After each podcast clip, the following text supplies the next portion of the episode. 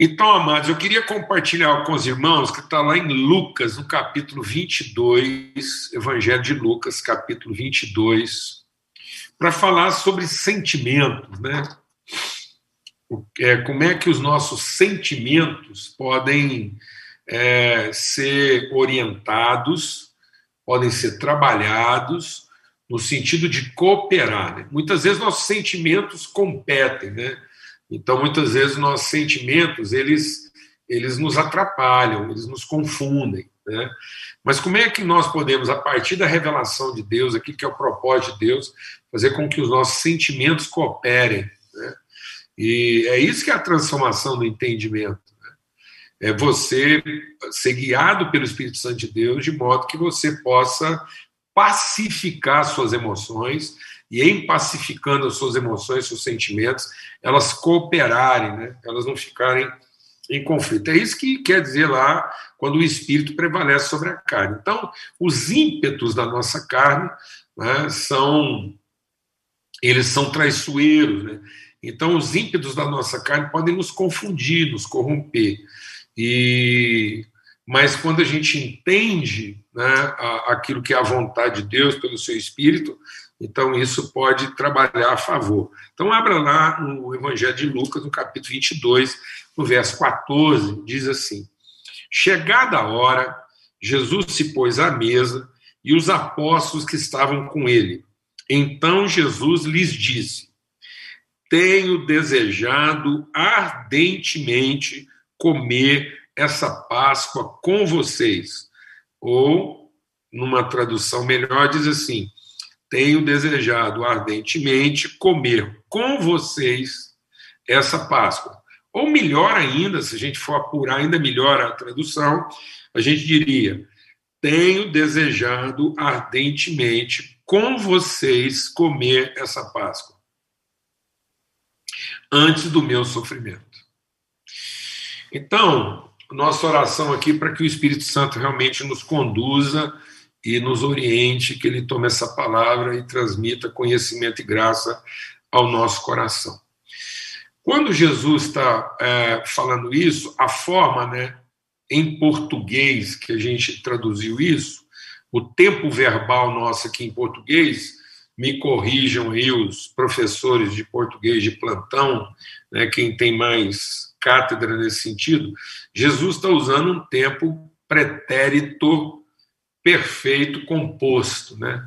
Então é um tempo passado composto e, e, e, indicativo, né? Então ele tem uma, ele é um, em inglês a gente chamaria isso de pretérito contínuo, né? De passado contínuo e que é o que é alguma coisa que acontece a partir do passado, continua acontecendo até hoje e que pode continuar acontecendo. Então, é, é, um tempo verbal que faz uma ligação de todos os tempos, né? porque é, é como se fosse uma projeção futura declarada num presente a partir de uma realidade que vem lá do passado. Né?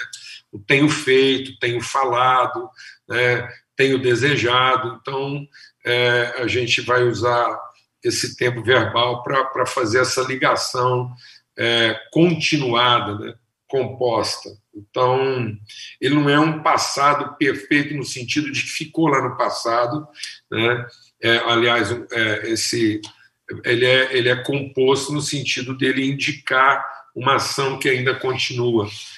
É, e isso é, é, interessante porque quando a gente pensa, por exemplo, que quem está falando isso, vamos deixar o Espírito de Deus ministrar o nosso coração. Quando quem está falando isso é chamado de o Pai da eternidade, então nós temos que lembrar que Jesus é maravilhoso, Deus forte, Pai da eternidade, príncipe da paz, né? Então, Jesus ele encarna, ele representa a eternidade. Se a gente lembrar que quem está falando isso, se tenho desejado né, com vocês comer essa, essa Páscoa, nós temos que lembrar que é, o Evangelho de João apresenta aquele que está com o Pai desde o princípio. Então, no princípio era o Verbo. Então, agora vamos fazer essa conjugação verbal. Jesus é o Verbo. desejar, vontade. Jesus é o verbo querer. E Jesus é o Todo-Poderoso, ele é o, ele é o, ele é o, é, ele é o Deus forte. Então, o Deus forte pode querer o que ele quiser e pode ter o que ele desejar. Então, se ele é o Deus forte ele é Pai da eternidade, então ele é, um, ele é o verbo ter e o verbo querer desde a eternidade. Então, desde a eternidade, ele tem o que ele quer e ele quer o que é dele, o que ele tem. Quando você coloca essas duas coisas juntas, desde a eternidade, então, na verdade, o que Jesus está dizendo? Há quanto tempo ele deseja? E quão poderoso pode ser o desejo dele? Então, alguém que pode ter tudo o que quer e que tem e que, e que quer tudo que é seu e quer de maneira intensa, está querendo isso há quanto tempo? Ou quão intensamente ele quer isso? Então fica patente para nós que Jesus está falando de uma fome. Então a gente tem compartilhado isso aqui, é, a gente tem compartilhado é, isso assim, que às vezes nós temos deixado que a nossa fome se torne algo comprometedor, porque a gente não entende a natureza dela. Então, quando Jesus fala assim, tenho desejado, ele está falando de uma fome, porque é um desejo. E é um desejo que se mantém, um desejo continuado. Desde quando? Desde a eternidade. Então, a fome né, não é, apesar de ser uma necessidade no sentido de um desejo, não é necessariamente o sinal de um problema.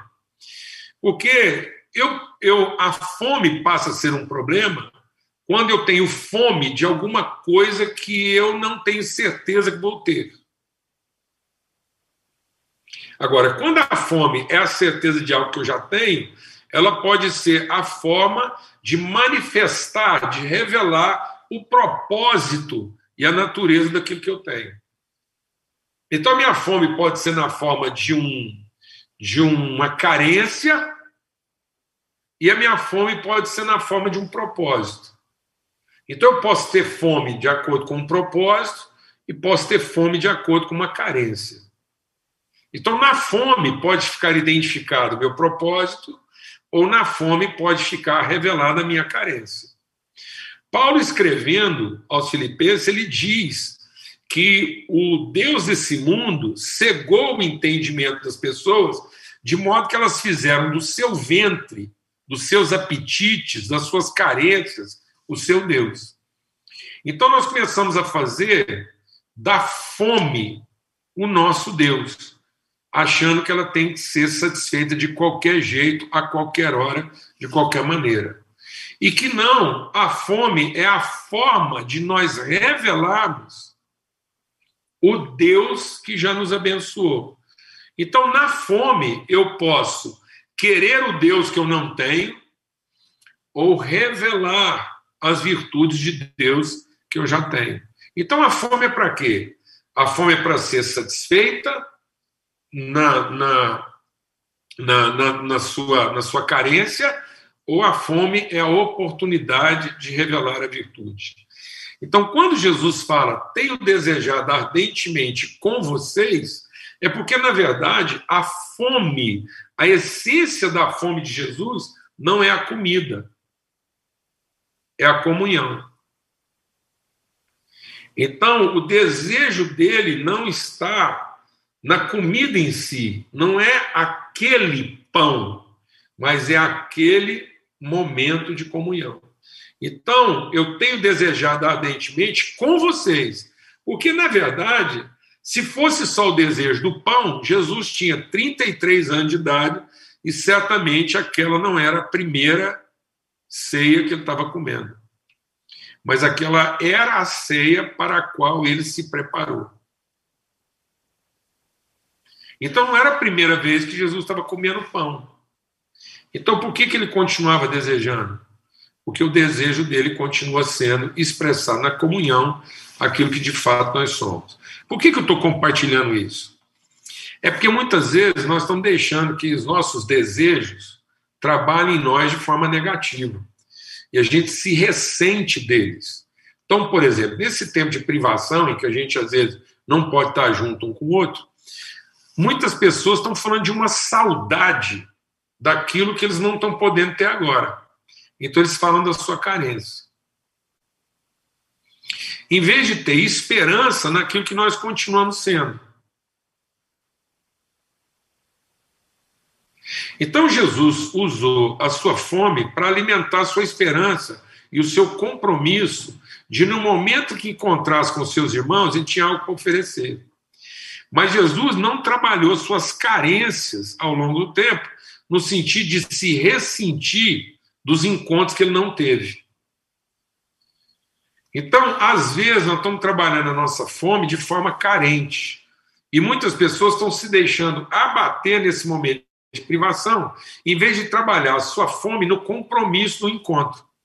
É isso que Jesus está falando. Ele diz: Olha, eu não vou. Quando Jesus despede os seus discípulos, ele diz assim: Eu não vou mais, eu, Jesus, eu não vou mais comer esse pão com vocês. Mas eu estou esperando vocês lá na casa do meu pai para de novo a gente comer esse pão. Então Jesus é um tenho desejado que se materializou naquele momento e continua desejando, porque nós vamos encontrar com Jesus de novo. Enquanto isso, nós vamos repartindo esse pão uns com os outros nas oportunidades que temos. Que pão? O pão da comunhão. E às vezes nós estamos em função da privação do pão físico, não estamos entendendo o pão espiritual que a gente reparte, o sacrifício que a gente faz em favor uns dos outros. Então há uma tendência das pessoas acharem que um momento como esse, por exemplo, é menor do que um encontro físico. Né? Então é como se Jesus dissesse assim: Ah, eu, ufa, passei fome até aqui, mas finalmente vou comer pão com vocês. Como se o, o pão físico fosse o alimento da sua fome. E não é. O que alimenta a sua fome é a comunhão. Porque Jesus tem fome de comunhão e não fome de pão. Então, o pão para Jesus materializa. Então, esse pão pode ser qualquer pão, desde que esse pão materialize, represente a nossa comunhão. Então, qualquer sacrifício de tempo, qualquer sacrifício físico, qualquer sacrifício de agenda, qualquer sacrifício de pensamento, tudo aquilo que eu esforço em favor da comunhão, é essa forma como eu estou trabalhando meus sentimentos, minhas emoções em favor do propósito. Então Jesus ele não se desanimou na medida em que foi passando o tempo, pelo contrário, na medida em que foi passando o tempo, ele foi se animando, porque ele foi materializando a importância daquele momento. O que, que aquele momento significa? Então, é, qualquer tanto desse pão, ele, ele materializa, qualquer pedacinho de pão vibra, ele, ele intensifica, ele potencializa, ele manifesta de maneira intensa o que, que as nossas relações significam um para o outro. E às vezes as pessoas não estão tirando o melhor proveito desse momento, porque estão falando de uma saudade de alguma coisa que ficou para trás e não da esperança de algo que permanece. Então, quando Jesus fala assim, ele está falando disso, ele não está falando de uma saudade, de um pão que um dia ele comeu e que não comeu mais. Jesus falou, ah, que saudade de comer esse pão de queijo com vocês. Então, não é disso que Jesus está falando. Eu estava com muita saudade de comer esse pão de queijo, eu estava com muita saudade de comer esse pão de fubá, eu estava com muita saudade de comer esse carneiro assado desse jeito. Não é disso que Jesus está falando. Então, cuidado. Cuidado. Para que, ao falar da nossa relação, das coisas que nós estamos vendo nesse momento, a gente não menospreze aquilo que de maior a gente tem um com o outro que é o vínculo, o compromisso, a relação espiritual. Como se o físico fosse o maior. E agora a gente está tendo que se contentar com o menor. Não. Nós estamos aqui em nome do maior, administrando o menor. Porque nós temos esperança no maior, porque nós continuamos tendo esperança de que um dia nós vamos nos sentar na presença do Pai e de novo ouvir Jesus dizendo: agora sim tenho desejado comer com vocês esse pão, que ele está lá, ele continua esperando, mas ele veio, comeu e continua esperando. Porque ele veio e comeu conosco aquilo que simbolizava para né, ele o quê? O eterno ou o temporal. Jesus estava desejando ardentemente aquele pão específico, e aí ele pegou um pedacinho dele e levou para o céu, para guardar na bolsa dele, e volta e meia, quando ele tem saudade da gente lá no céu, ele dá uma mordida naquele pão. Nada disso. Jesus, como um pai, um irmão, um filho, continua desejando ardentemente. Nesse momento, não está aqui para comer esse pão conosco. O que está aqui é o seu espírito. Que espírito? O espírito que fez ele dizer naquele dia lá com aqueles discípulos: Tenho desejado ardentemente estar com vocês. E aí, movido desse desejo, a gente aguenta. A gente aguenta tudo. Então, eu, eu sinceramente eu tenho uma firme convicção. Uma das coisas que ajudou Jesus a enfrentar as tentações no deserto. Quando o diabo veio tentar Jesus e falou assim: por que você não usa o seu poder para transformar essa pedra em pão? Sabe o que ajudou Jesus a vencer aquela tentação e não resolver o problema dele ali no deserto com o poder que ele tinha? É porque os irmãos dele não estavam ali. Então foi esse desejo ardente de comunhão que fez com que ele não resolvesse o problema dele quando ele tinha poder para resolver. Então, muitas vezes, nós estamos mais com pressa de resolver nosso problema do que testemunhar nossas convicções. Então, nós temos que tomar cuidado nesse momento. O que, é o nosso desejo maior? Ter o nosso problema, nossas carências, nossos sentimentos pessoais resolvidos? Ou enfrentar um tipo de sacrifício para que aquilo que é maior, aquilo que nos representa melhor, aquilo que de fato traduz o que nós acreditamos seja mantido. E toda oportunidade que nós temos, a gente vai dar testemunho disso com o mesmo empenho. Então, nós estamos aqui hoje e a gente diz: tenho desejado ardentemente estar com vocês. Eu continuo desejando ardentemente encontrar fisicamente com as pessoas. Continuo desejando ardentemente dar um abraço. Mas enquanto isso, eu continuo desejando ardentemente ter esse encontro aqui é, online com todo mundo. Isso é também um desejo ardente. Isso vale tanto quanto. Por quê? Porque é um tempo de comunhão.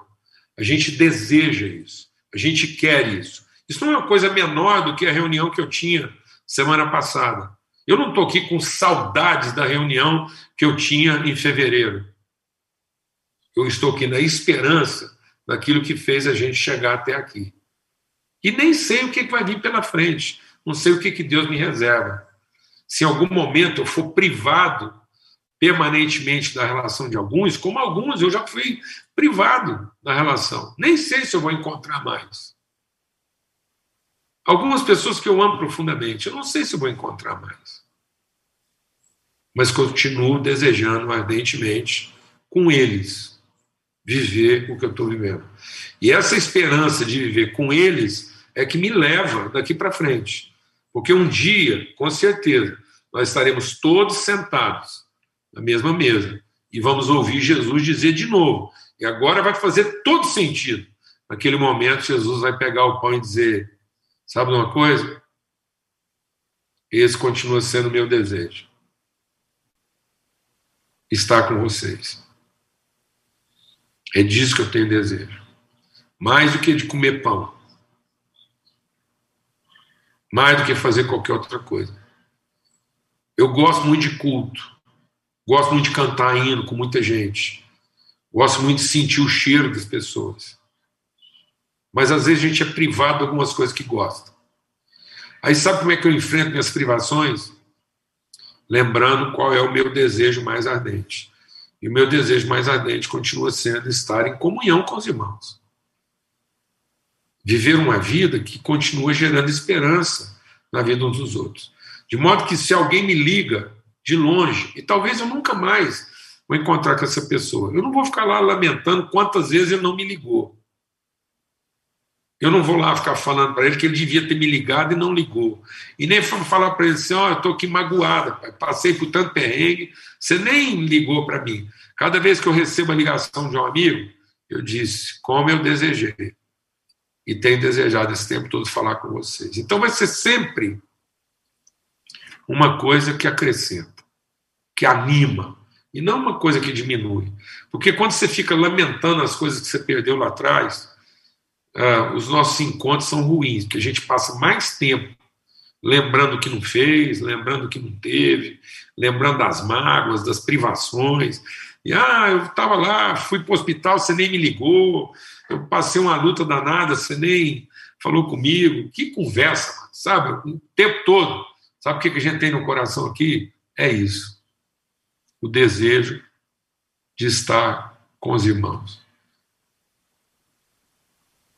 essa certeza, essa esperança. Um dia, a Marta e a Maria precisaram de Jesus. Precisaram muito. Mandaram um recado para ele, mandaram um WhatsApp para Jesus.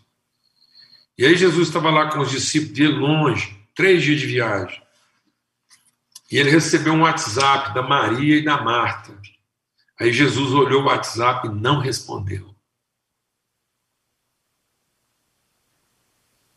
Nossa, que ofensa. Então, as pessoas que ficam magoadas por resto da vida. Aí a pessoa olha para o WhatsApp e fala assim: Mas ele estava online. Ele estava online. Eu vi que ele estava online, ele leu minha mensagem. E não respondeu, não respondeu. Jesus não respondeu o WhatsApp da Marta Maria. Intencionalmente,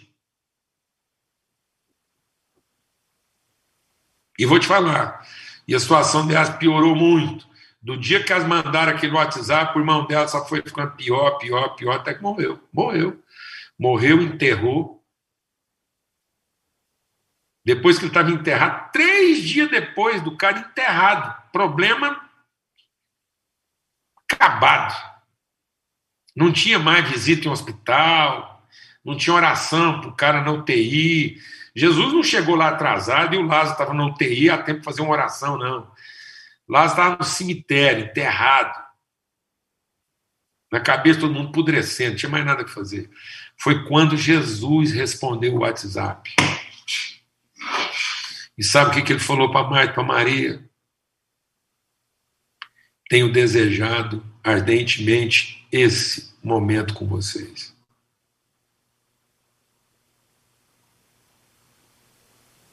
Jesus não está interessado em satisfazer nossa fome. Jesus está interessado em fazer nossa fome ter sentido.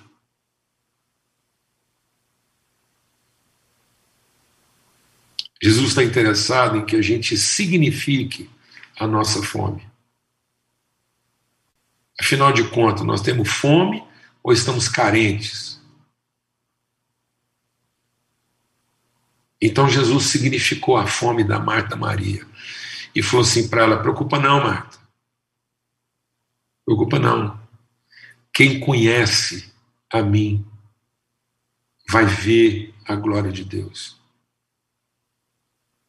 Porque Jesus veio para trabalhar a relação e não a satisfação. Relações que não aguentam a fome são relações de satisfação. e não de convicção. Então, às vezes, é preferível ter fome. É preciso ter fome. É preciso ficar sem. Para a gente entender de fato que tipo de fome nós temos e o que, que de fato nós temos desejado até aqui. E eu tenho visto muita gente que não está aguentando a fome, está resolvendo comer outras coisas. Estou vendo um punhado de gente fazendo lanchinho. Tira gosto. Porque não aguenta. Não, não quer sustentar esse compromisso, aí porque não quer sustentar o compromisso, prefere um tira-gosto. Eu sempre fui muito desconfiado que esse trem de tira-gosto. Porque um trem que fosse de Deus nunca seria tira-gosto, seria põe gosto. Um trem tira-gosto só pode ser do Satanás. Porque Deus não veio para tirar gosto de nada, não. Deus veio para pôr gosto em todas as coisas fazer com que todas elas. Então, uma coisa que tapeia. Olha, Jesus não montou uma ceia como um tira-gosto. Jesus montou a ceia para significar o encontro. Para a gente entender o seguinte: que a nossa fome maior nunca deve ser da comida. A nossa fome maior tem que continuar sendo o encontro na forma em que ele é possível. Na forma em que ele é possível. E essa vai continuar sendo a nossa fome. Porque mesmo lá na eternidade vai continuar tendo mesmo. Se vai continuar tendo mesmo, é porque continuará havendo o quê? Fome. Fome de quê? De comunhão. Desejo ardente de estar uns com os outros. Então que o Senhor te fortaleça e que você possa usar esse momento agora de privação, esse momento de jejum, e trabalhar a sua fome em favor da relação e não contra ela. Para que essa fome alimente no seu coração sentimentos favoráveis à relação e não contrários. Que essa fome te sustente e não que ela te corrompa. Que seja a fome de quem quer continuar lutando por aquilo que acredita e não a fome de alguém que se corrompeu pelo caminho, porque não aguentou a pressão. Então, que a gente possa continuar dizendo. E se alguém perguntar de o que, que você tem fome? Eu continuo tendo fome daquilo que eu sempre tive fome: fome de comunhão, fome de encontrar os irmãos, na forma que for. Se for uma ligação, que seja. Se for uma carta, que seja. Se for só um oi daqui 10 anos, que seja. Mas quando a gente se encontra, a gente sabe, é com vocês que eu sempre quis estar.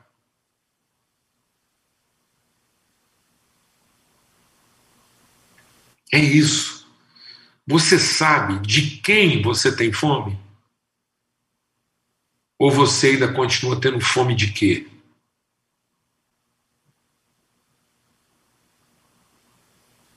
Você tem saudade da reunião ou efetivamente dos irmãos? Porque tem gente que, com saudade da reunião, já trocou de irmão. Porque tem mais saudade da reunião do que dos irmãos. Então, Jesus, amados, não trocou de pão, porque ele continuava tendo fome dos irmãos. E ele falou: não é de ceia que eu estava com vontade, porque Páscoa já tiveram 33. Eu estava com saudade e desejo ardente dessa Páscoa, desse encontro com vocês. Amém? Então, trabalhe suas emoções, trabalhe seus sentimentos a favor das relações. Mas não deixe que os seus sentimentos comprometam as suas relações. Alguém não te ligou? Então liga para ele.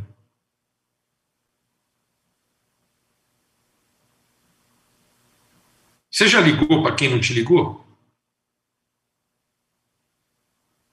Eu acho engraçado esse negócio. Tem gente que fala assim: ah, tem semanas que você não me ligou. Bom, então, se uma pessoa que você ama, que você tem uma relação, você ligou para ela uma, duas vezes, três vezes, ela não te respondeu, ela deve estar com um problema muito grave. Então, insista, nem liga não, vai lá na casa dela.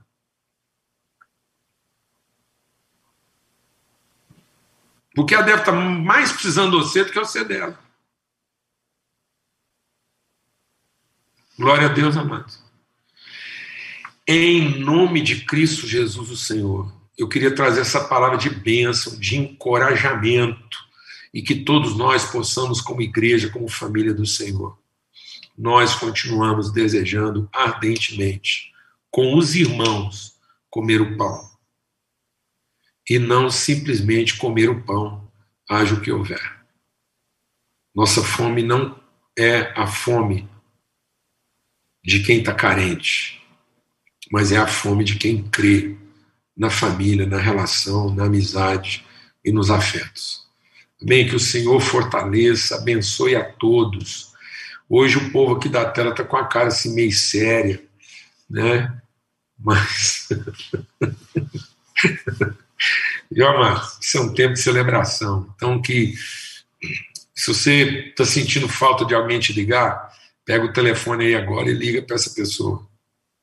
Tá bom? E não vai ficar lá igual a Marta e a Maria, não. Ah, se o senhor tivesse aqui, isso não tinha acontecido. Então, lembra que até Jesus não respondia o WhatsApp na hora que todo mundo queria, mas sempre na hora que todo mundo precisava. Glória a Deus. E ele estava online. Jesus não estava off, não. Ele estava lá online, ele viu a mensagem e não respondeu propositadamente, porque ele quer trabalhar esses valores no nosso coração. Aleluia. Forte abraço a todos, viu?